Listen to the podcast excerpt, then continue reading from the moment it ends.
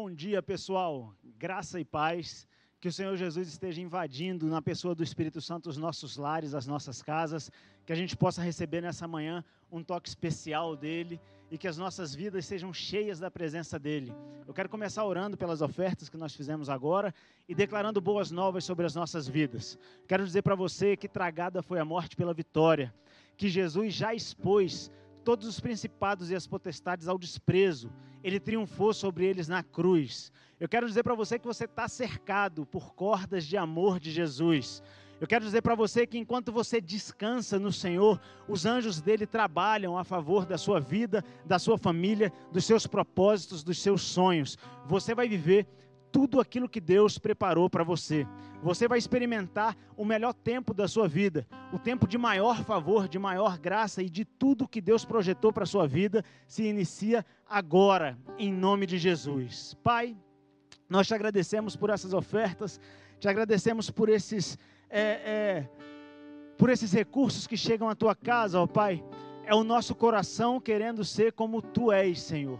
É a nossa expressão de generosidade ó Deus, aqui na terra, revelando quem o Senhor é. Obrigado pela tua generosidade para conosco, Deus.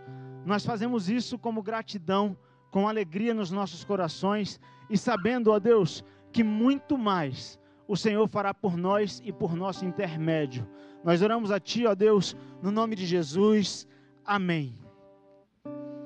Você que está aí na sua casa, eu quero dizer que é um privilégio para a gente poder entrar na casa de vocês através da câmera 1, bem aqui, não é isso? Eu não posso mudar ainda.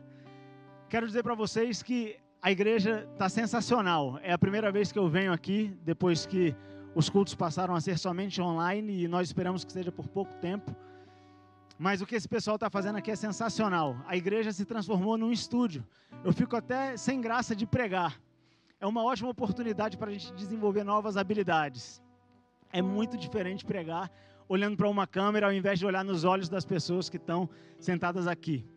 Queria compartilhar com vocês que o nosso Cordeiro venceu desde sempre. A palavra de hoje é você, os sacrifícios e o Cordeiro. É uma continuação da palavra de Páscoa do domingo passado. E eu queria compartilhar algumas coisas que Deus colocou no meu coração durante a semana passada, a semana da Páscoa, e essa semana sobre isso tudo, sobre os sacrifícios, sobre o cordeiro e como isso diz respeito a nós hoje. Como Jesus, o Cordeiro de Deus, influencia a nossa vida hoje, como ele transforma a nossa vida hoje.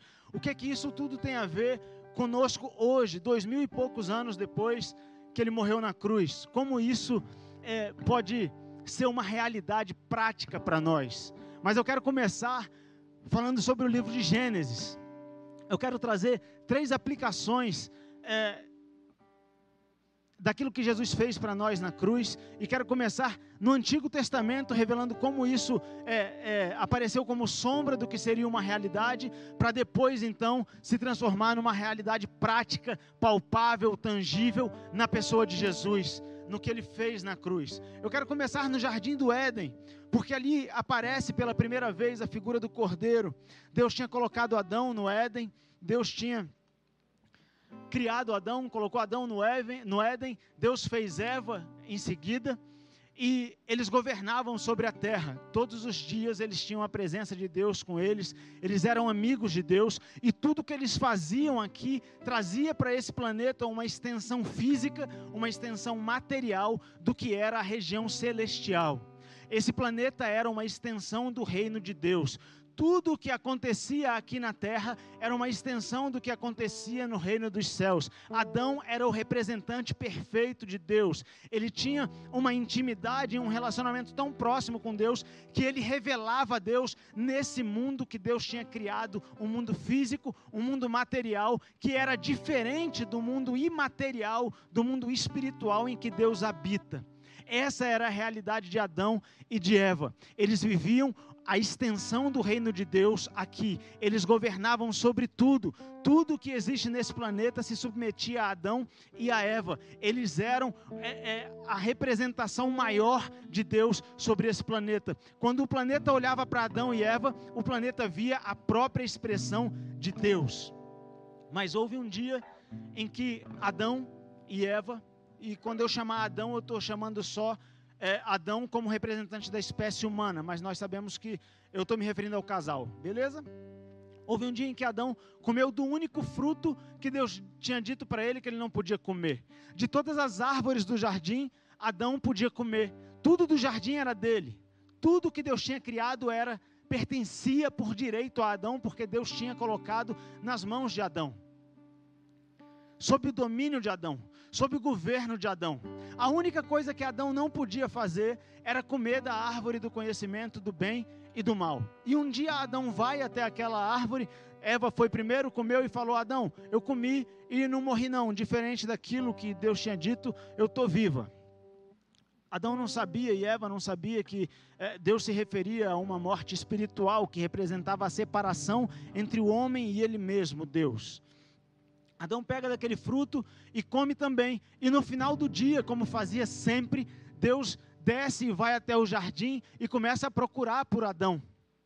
Pergunta Adão, onde estás? Adão responde para ele, e agora eu quero ler com vocês Gênesis capítulo 3, versículo 8, do 8 ao 11, que diz assim: E ouvindo a voz do Senhor Deus, que passeava no jardim à tardinha, esconderam-se o homem e sua mulher da presença do Senhor Deus, entre as árvores do jardim.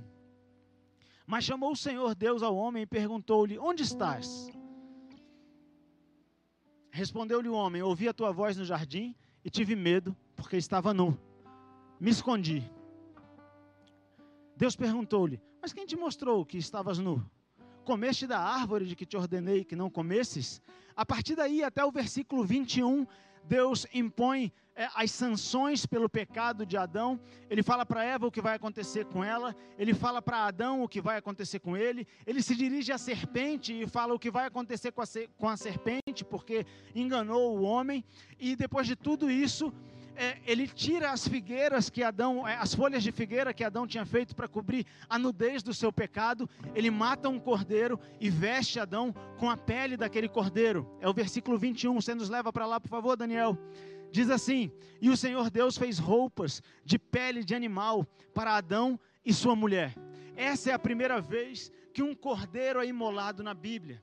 E o cordeiro foi imolado para esconder a nudez do pecado de Adão. Quando a gente anda mais um pouco na Bíblia, a gente vai ver que um dia Deus escolheu Abraão. Só voltando para Adão. Adão sai do Éden e Deus coloca um anjo para guardar a árvore da vida já que ele comeu da árvore do conhecimento do bem e do mal, agora ele não poderia viver eternamente. Adão sai do Éden e perde o, a coisa mais importante que ele tinha, que era a presença de Deus na vida dele. Adão é, não perdeu uma religião, Adão não perdeu parâmetros religiosos, Adão não perdeu. Adão não perdeu. Adão perdeu a presença de Deus na vida dele. Adão perdeu o relacionamento principal que ele tinha. Adão perdeu a mente de Deus. Adão perdeu a essência de Deus que ele carregava. Adão perdeu a expressão do céu que ele revelava. Sabe, quando Jesus ensina os discípulos dele a orarem, lá em Mateus capítulo 6, a oração do Pai Nosso, ele fala: Pai nosso que estás no céu, santificado seja o teu nome, venha a nós o teu reino e seja feita a tua vontade aqui na terra, como ela é feita nos céus. Foi isso que Adão perdeu quando se separou de Deus. Adão perdeu a vontade de Deus sendo feita aqui na terra, como ela era feita nos céus. Adão se viu pelado, desnudo, envergonhado, porque ele perdeu a essência do céu. E eu quero compartilhar com você nessa manhã que a essência do céu vai ser trazida de volta para a sua vida e você não vai andar envergonhado, e você não vai andar pensando que você é pecador, você não vai andar, andar por aí pensando que você está nu, porque você não está. A figura do cordeiro aparece e Deus imola aquele cordeiro e tampa a nudez de Adão. Apesar de tampar a nudez do pecado de Adão, Deus tem que colocar ele para fora do jardim, porque Deus estava limitado pela palavra que ele tinha dito a Adão. Sabe? Deus é onipresente, onipotente, onisciente, onipotente e onipresente. Ele sabe de todas as coisas, ele é o todo-poderoso, ele não foi pego de surpresa quando Adão pecou. Mas ele, apesar de amar Adão profundamente e de Adão ser a própria imagem e semelhança dele, não podia ir contra a sua própria palavra. Sabe, a potência de Deus, a onipotência dele, está limitada pela própria palavra dele. Essa câmera aqui foi cortada agora e eu só posso olhar para essa. Os senhores, por favor, se comportem, senão eu não consigo continuar. Ele está limitado pela palavra dele e ele tinha liberado uma palavra: Adão, se você comer, você vai morrer. E a pior morte que pode existir para a espécie humana é a separação do lugar de origem dele. Sabe, tudo que está conectado à sua origem vive. O peixe tem sua origem na água, enquanto ele está na água, ele vive. As árvores têm sua origem na terra e enquanto estão na terra, elas vivem. Você tem a sua origem em Deus. O seu espírito tem origem em Deus e enquanto você estiver nele, você vive. Mas Deus tinha liberado uma palavra e não poderia ir contra ela. É o limite da atuação de Deus, a palavra dele. E ele coloca Adão para fora do jardim e faz uma separação entre si mesmo e a espécie humana.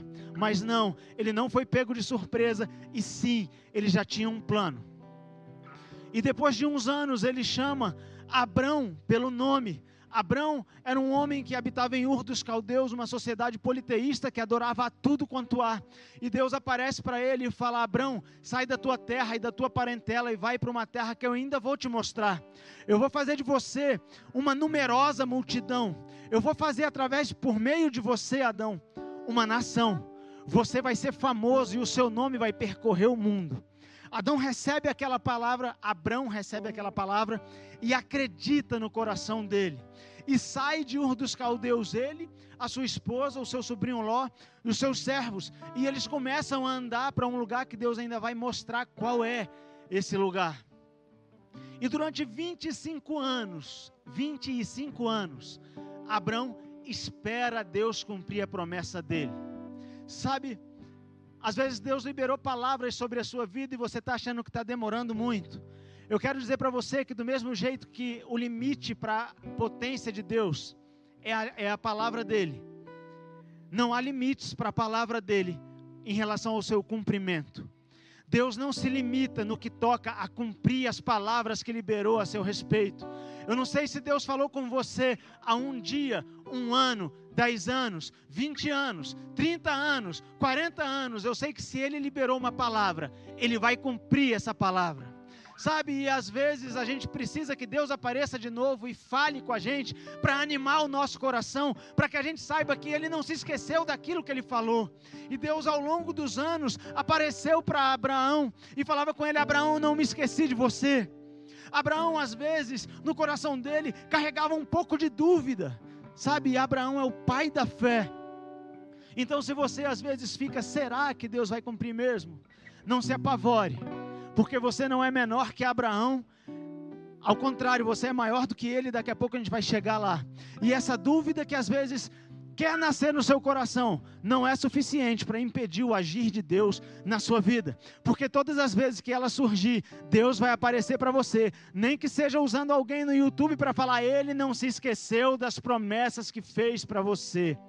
Um dia Abraão estava desistido e Deus aparece para ele e fala: Abraão, eu sou o Deus que apareceu para você. E eu não me esqueci das promessas. E Abraão fala assim: esqueceu sim. Porque o herdeiro que eu tenho é o Damasceno Eliezer. Você não me deu filho você não me deu filho. E Deus fala assim: calma que eu vou te dar. Sai da sua tenda, porque os limites do que você vê estão atrapalhando você a compreender quem eu sou e o que é a minha palavra na sua vida. Sai da sua tenda e olha para a areia. Você não consegue contar a areia. A sua descendência vai ser assim. Abraão olha para o céu e vê se você consegue contar as estrelas que estão lá em cima. Naquela época não tinha energia elétrica, então ele tinha muita estrela para contar. E Abraão fala assim: Não consigo. Assim como você não consegue, a sua descendência vai ser numerosa sobre a terra. E ao longo do tempo, algumas vezes Deus aparece para ele só para lembrar da palavra que tinha liberado. E eu quero lembrar você hoje que há uma palavra sobre a sua vida. Há uma palavra de que você é filho amado, você é bem-sucedido, você é abençoado. Tudo que você coloca as mãos prospera. Onde você coloca a planta dos seus pés, Deus já te deu por herança. A sua família é bendita, você é curado, você é saudável, porque Jesus fez isso por você na cruz. Depois de 25 anos, um anjo aparece para Abraão e fala assim: Abraão, chegou o tempo da promessa se cumprir. 25 anos. Abraão estava idoso já. Sara já tinha 90 anos. Sara está do outro lado da tenda. As tendas eram separadas por um tecido. O homem ficava de um lado e a mulher ficava do outro. O homem recebia as visitas do lado de fora dessa tenda, de, é, antes do véu, e a mulher ficava do outro lado. E Abraão recebe o anjo. E Sara escuta, Sara se chamava Sarai ainda, e Sarai escuta a conversa entre Abraão e o anjo, e ela ri. Ela está pensando assim: eu não vou poder engravidar, já estou com 90 anos. Não há limites para que Deus cumpra as palavras que saem da boca dele. Anjo fala, o anjo fala assim para Abraão: Abraão, sua mulher está rindo ali atrás da tenda. Bota o nome do seu filho Isaac, que significa sorriso. E um ano depois ele estava segurando Isaac nos seus braços. Deus cumpre as promessas que faz. Quando Isaac tinha aproximadamente 12 anos, Deus aparece para ele e fala assim: O Abraão, pega Isaac e leva até os montes na cordilheira de Moriá. Eu vou te mostrar um dos montes e lá você vai sacrificar Isaac para mim. E Abraão fala: Tá bom, Deus, eu vou. Abraão pega Isaac e alguns servos, pega lenha para o sacrifício, pega um cutelo para imolar o sacrifício e vai andando com Isaac, os seus servos e as coisas para o sacrifício. Ao longo do caminho, Isaac pergunta para ele: Papai, a lenha está aqui, o cutelo está aqui, a gente está indo para o monte sacrificar para Deus, mas cadê o sacrifício? E Abraão responde para ele: Calma, Isaac, porque Deus proverá para si o sacrifício. Eles chegam naquele monte e Abraão enrola Isaac sobre a madeira e pega o cutelo. E quando Abraão está pronto para sacrificar o seu filho a Deus, um anjo brada para ele: Abraão, Abraão, não precisa sacrificar Isaac. Ali naquela árvore tem um cordeiro. Pega o cordeiro e sacrifica no lugar de Isaac. É a segunda vez que o cordeiro aparece na nossa história de hoje aqui. O primeiro apareceu para tampar a nudez do pecado. O segundo aparece para evitar que o sacrifício de Abraão seja o do seu próprio filho. O primeiro escondeu o pecado, o segundo acaba com o sacrifício humano. Sabe, querido, todas as coisas que estão no Antigo Testamento, elas são sombras daquilo que aconteceria na pessoa de Jesus de maneira concreta. Quando Deus esconde o pecado de Adão pelo sacrifício de um cordeiro, aquilo era sombra do que iria acontecer quando Jesus viesse. Quando Deus evita o sacrifício humano entregando um cordeiro para ser imolado, aquilo era sombra do que ia se concretizar na pessoa de Jesus. E muitas vezes nós, ainda hoje, achamos que precisamos nos sacrificar, fazer sacrifício humano para sermos aceitos por Deus. Não, não precisa. O cordeiro vai no nosso lugar. E eu quero andar mais um pouco com você na Bíblia e quero chegar em Êxodo capítulo 12, na Páscoa. Eu vou só contextualizar. Abraão teve Isaac, Isaac teve Jacó, Jacó teve 12 filhos. Esses 12 filhos são as 12 tribos de Israel. Houve um período de fome na terra naquela época e eles foram para o Egito, porque o Egito era o único lugar onde tinha mantimento. E José, um dos 12 filhos de Israel, estava lá no Egito e era a pessoa abaixo de Faraó. Era ele que governava o Egito abaixo de Faraó naquele momento. E, e José recebe a sua família no Egito e eles se multiplicam no Egito. Eles foram para lá com algo em torno de 70 pessoas. E eles se multiplicam tanto no Egito que depois que José morreu, depois de muitos anos, o novo faraó olha para o crescimento do povo hebreu e fala assim: Eu preciso fazer alguma coisa porque esse povo vai se tornar maior do que o meu povo. E ele, escravi, ele escraviza o povo hebreu. E durante 400 anos aquele povo é escravo no Egito. Depois de 400 anos, Deus levanta Moisés para libertar aquele povo. E você já sabe qual é a história. Um monte de praga acontece, Faraó não deixa o povo ir, e na última praga, quando os primogênitos de todo o Egito iam morrer, Deus fala para o povo dele sacrificar um cordeiro. Era a Páscoa. E Deus fala assim: vocês vão sacrificar um cordeiro. E vocês vão pegar o sangue desse cordeiro e vão colocar nos umbrais da porta de vocês. Depois que vocês colocarem o sangue do cordeiro nos umbrais das portas, vocês vão fazer um churrasco de cordeiro. Vocês vão assar o cordeiro e vocês vão comer ele todo. E depois que vocês comerem o cordeiro, aí vocês vão embora. É a minha Páscoa, é a liberdade de vocês. Páscoa significa passagem. E assim aquele povo fez. Eles mataram o cordeiro e colocaram nos umbrais das suas portas o sangue daquele cordeiro. E quando o anjo da morte passou, não entrou naquelas casas. E não entrou por uma razão simples: já tinha morrido alguém. O cordeiro tinha sido morto. O terceiro item que eu quero trazer para a gente nessa manhã é que o cordeiro nos substitui na nossa morte. O cordeiro apaga o nosso pecado, ele corrige a nossa nudez, ele tira a nossa vergonha. O cordeiro evita o nosso sacrifício para obter o favor de Deus, e o cordeiro evita que nós morramos. E aqui eu não estou falando da morte física, eu estou falando da separação de Deus. Quando o anjo da morte passou sobre aquelas casas, já tinha morrido um cordeiro. Na casa de onde havia o sangue do cordeiro não houve morte. Eu quero dizer para você que na sua casa, sobre os umbrais da sua casa espiritual, está o sangue do cordeiro. E todas as vezes que o mundo espiritual olha para você, ele não vê alguém separado de Deus, ele vê alguém que está em Deus, pelo sacrifício de um cordeiro que morreu no seu lugar. Eu quero avançar milhares de anos agora na história e eu quero chegar em João Batista. João Batista é o último agente da antiga aliança. Mateus diz no capítulo 11 que a lei e os profetas vigoraram até João Batista, e até ele o reino de Deus era tomado por esforço.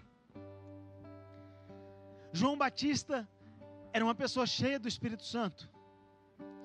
Ele era filho de Isabel, primo de Jesus. Ainda no ventre, João Batista se encontrou com Jesus. Maria foi visitar Isabel. E quando elas se encontraram, os dois meninos começaram a se remexer no ventre. E eu imagino é, é, o mundo espiritual que estava ali naquele lugar para que isso acontecesse. Eu imagino o quão forte, o quão potente era a presença de Deus na vida daqueles dois meninos no ventre das suas mães. Os meninos nascem e João Batista começa a anunciar o caminho do Salvador e ele começa a pregar arrependimento. João Batista apontava para as pessoas o dedo e enumerava os pecados delas. João Batista vivia longe da cidade e as pessoas iam até ele para se batizar. As pessoas se batizavam com João Batista para arrependimento. E João Batista era um cara diferente. João Batista apontava para as pessoas e chamava elas de nomes de cobras. Eles falavam raça, ele falava raça de víboras. Quem vos avisou da ira vindoura? Era uma pregação dura. João Batista só apontava pecado, só apontava defeito. E mesmo assim as pessoas saíam de onde estavam e iam até João Batista. E João Batista os batizava para arrependimento. E eu fico imaginando João batizando aquela galera, chamando pelo nome de cobra. E uma fila de pessoas, é só a minha cabeça, tá, gente? Eu fico imaginando na Bíblia só diz que ele está lá batizando, mas eu fico pensando como é que ele batizava.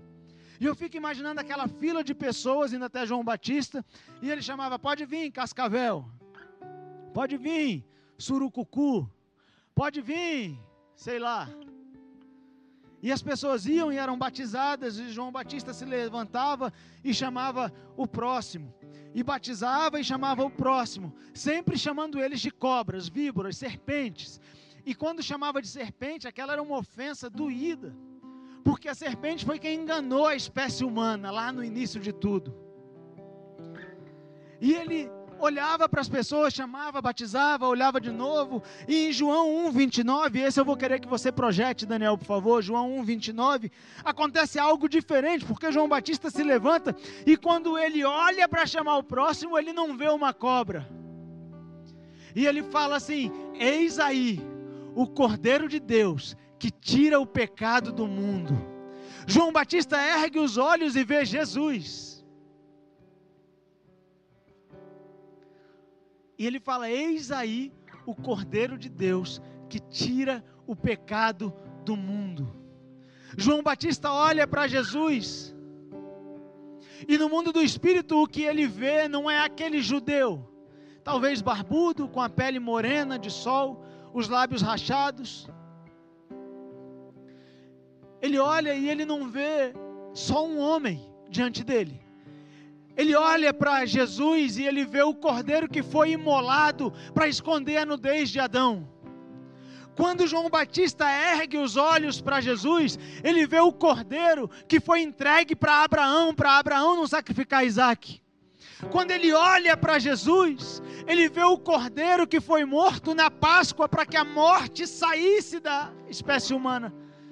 Quando ele olha para Jesus, ele vê o cumprimento das promessas de Deus desde Gênesis até Malaquias.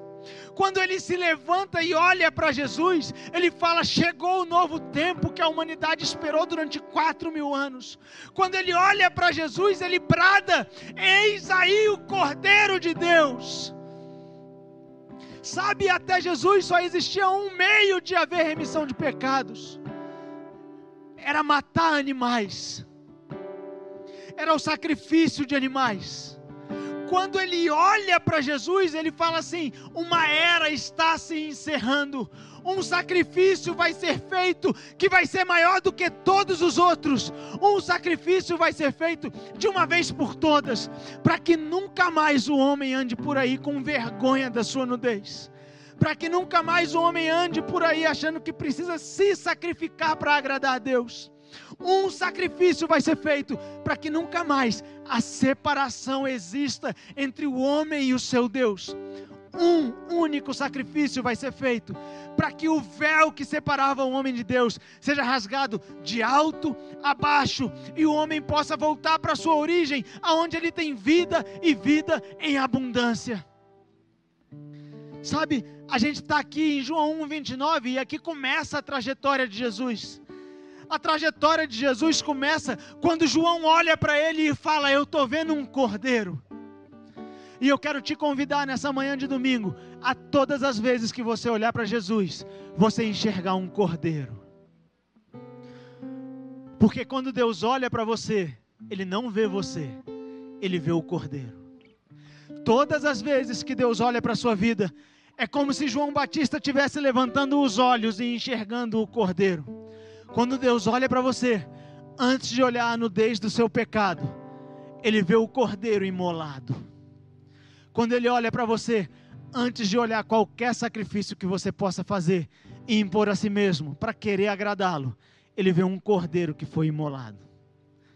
Antes de olhar para você, Ele vê um cordeiro que foi entregue para a sua liberdade. Esse é o início da trajetória de Jesus.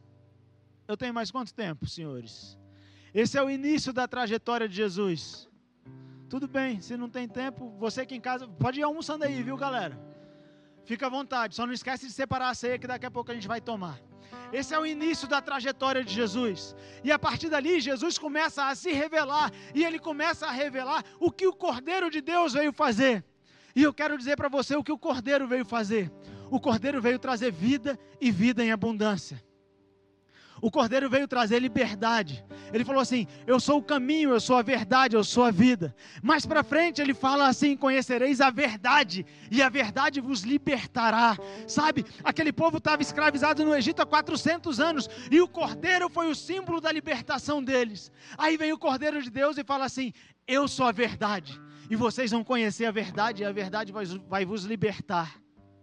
Sabe, a verdade não é a palavra que qualquer homem possa dizer, a verdade é uma palavra que Deus liberou a nosso favor, e essa palavra é Jesus, a palavra encarnada. Enquanto Jesus andou aqui, ele trouxe as realidades do céu para a terra, e não houve outra pregação que saiu da boca de Jesus que não fosse o reino dos céus chegou. E ele revelou como era o reino dos céus. Sabe, quando Jesus se viu diante da nudez do pecado, ele fez exatamente o que o cordeiro no Éden fez: ele cobriu a nudez. Eu te dou o exemplo daquela mulher adúltera que foi pega em adultério. Sabe, aquela mulher não disseram para Jesus que ela estava adulterando. ela foi levada sem a roupa para Jesus. Os religiosos da época pegaram aquela mulher no ato de infidelidade e levaram ela até Jesus sem as roupas. E perguntaram para Jesus o que é que deveria ser feito. Jesus tinha duas opções: cumprir a lei e falar assim, apedrejem-na, ou se revelar como o Cordeiro de Deus. E eu quero enfatizar de novo: a lei e os profetas vigoraram até João Batista. Mas quando Jesus entra em cena, João Batista sai de cena. Um novo tempo se inicia, e ao invés de apedrejar aquela mulher, Jesus fala assim: Quem de vocês não tem pecado, pode jogar a primeira pedra nela. É o Cordeiro de Deus tampando a nudez daquela mulher. E a Bíblia diz que dos mais velhos para os mais novos, todos começaram a largar as suas pedras e se retiraram da presença daquela mulher. E quando Jesus estava sozinho com ela, ele falou assim: Eu também não te condeno, vai e não peques mais. Era o Cordeiro de Deus tampando a nudez daquela mulher. Todas as vergonhas delas estavam expostas, expostas diante de Jesus. E Jesus fez exatamente o que ele fez com Adão e Eva: cobriu. Sabe, os fariseus, eles se orgulhavam das orações bonitas que eles faziam, e eles se orgulhavam dos jejuns que eles faziam. E Jesus olhou para eles e falou assim: Deus se agrada mais de um coração puro do que de sacrifício. O jejum, o jejum que Deus se agrada é que vocês amem o próximo. O jejum que Deus se agrada é que você vá lá e visite o enfermo.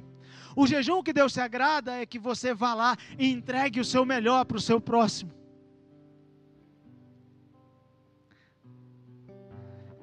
Era a realidade do céu tocando a terra. E por onde o Cordeiro de Deus andou nessa terra, ele mudou as realidades. Mas havia uma realidade que só podia ser mudada com a morte dele. Era a realidade da separação. Era a realidade de que o homem não podia se aproximar de Deus. Era a realidade que não, que não havia é, religião ou ritual religioso que fosse criado que fosse suficiente para ajustar tornar o homem justo diante de Deus, para levá-lo de volta para Deus. Essa realidade só pode ser mudada, só pode ser mudada quando Jesus foi imolado por mim e por você. A realidade de morte, a realidade de separação, a realidade de que o que é natural, de que o que é material é maior do que o que é celestial. A realidade de que as circunstâncias nos dominam ao invés de nós dominarmos sobre ela. A realidade de que nós não somos livres, ela só pôde ser mudada quando Jesus morreu na cruz. Ela só pôde ser mudada quando um cordeiro tomou o nosso lugar e morreu e ficou separado do Pai durante aquele período em que, em que esteve na cruz. Sabe, a Bíblia diz que quando estava pendurado na cruz, Jesus levou sobre si todas as nossas enfermidades. Jesus levou sobre si todos os nossos pecados. Jesus, mas eu quero dizer que é mais do que isso. Ele não levou só sobre si, ele não só levou sobre si essas coisas, ele se separou de Deus para nos unir a Deus. Sabe, quando Jesus está na cruz e ele clama: Deus meu, Deus meu, por que me desamparaste? É porque ele está separado do Pai dele.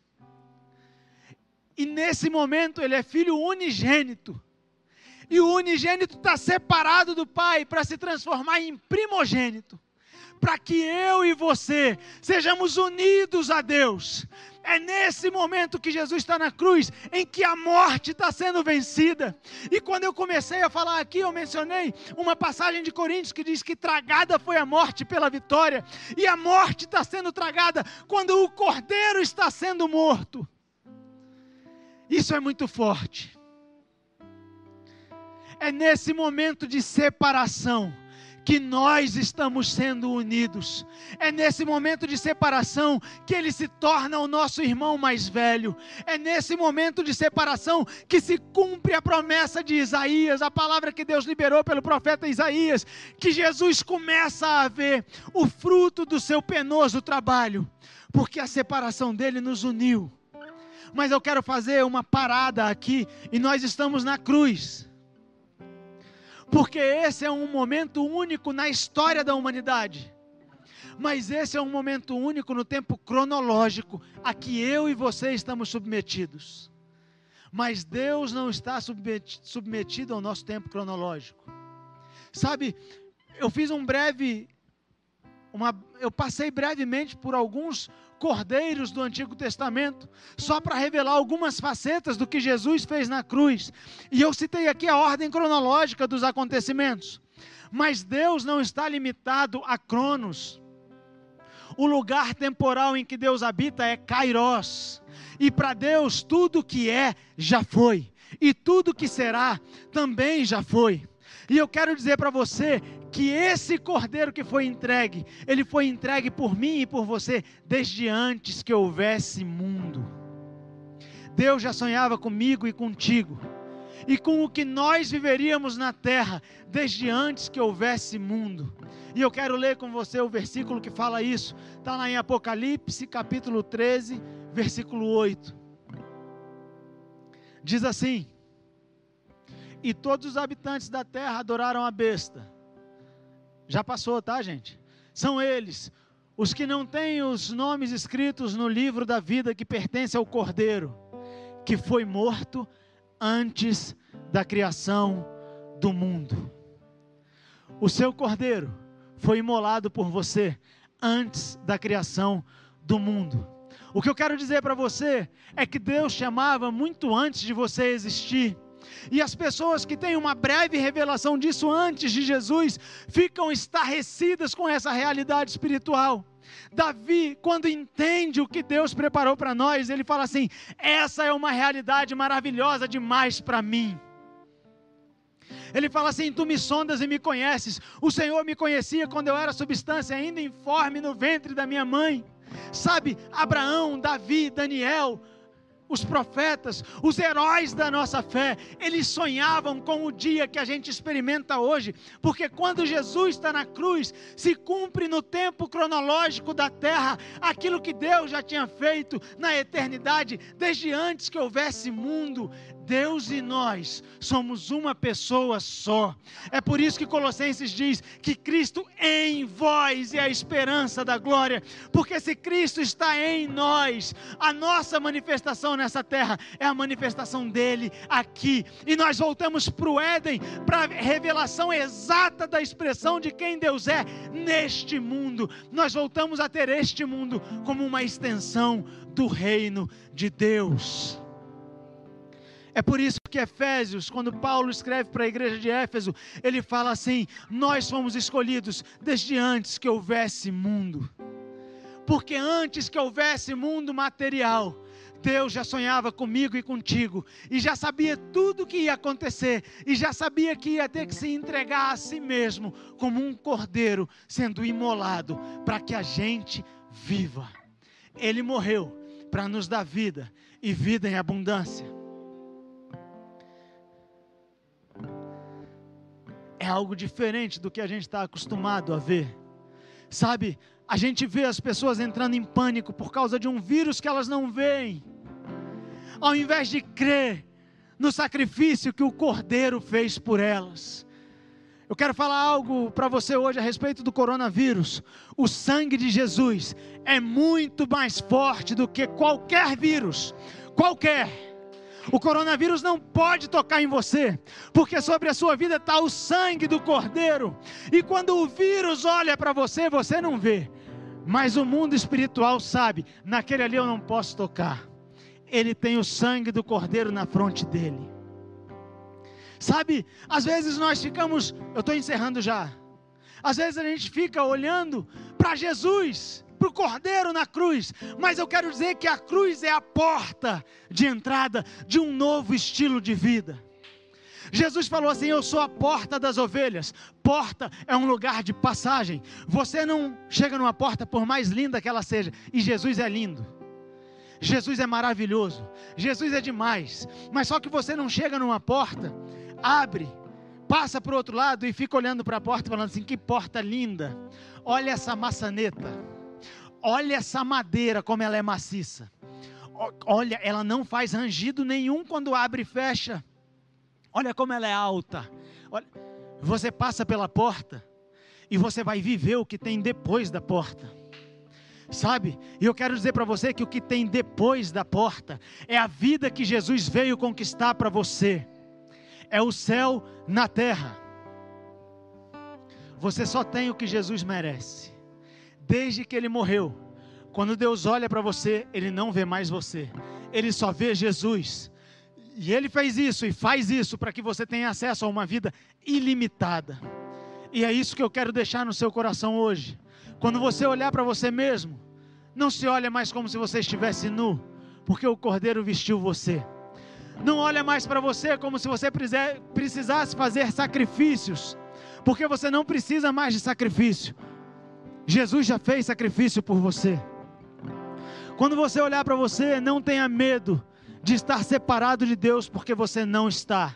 Não tenha medo da morte, não tenha medo das enfermidades, porque quando o anjo da morte passa sobre esse planeta, ele vê o sacrifício do cordeiro feito por você.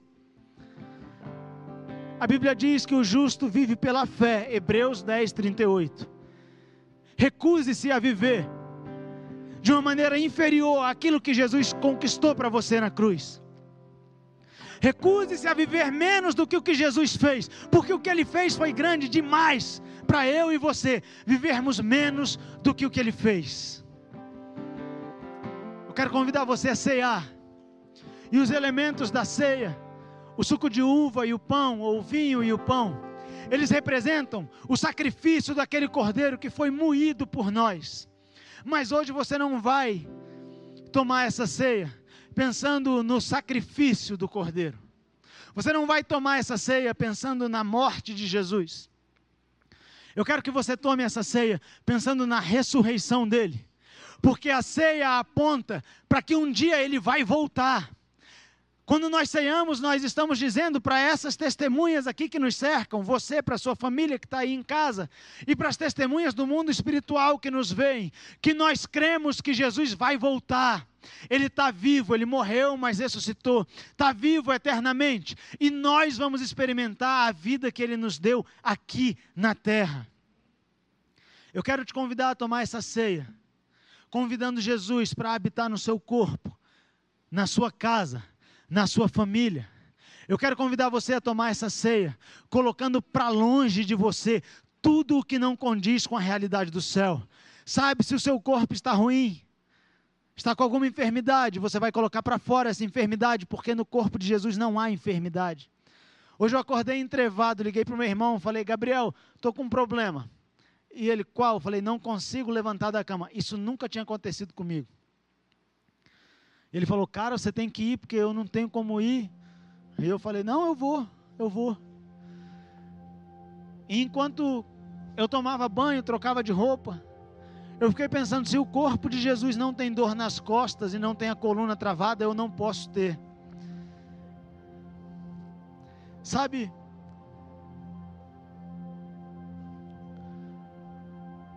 Jesus já conquistou tudo para nós, não há nada mais que ele possa conquistar. E eu quero convidar você a tomar essa ceia,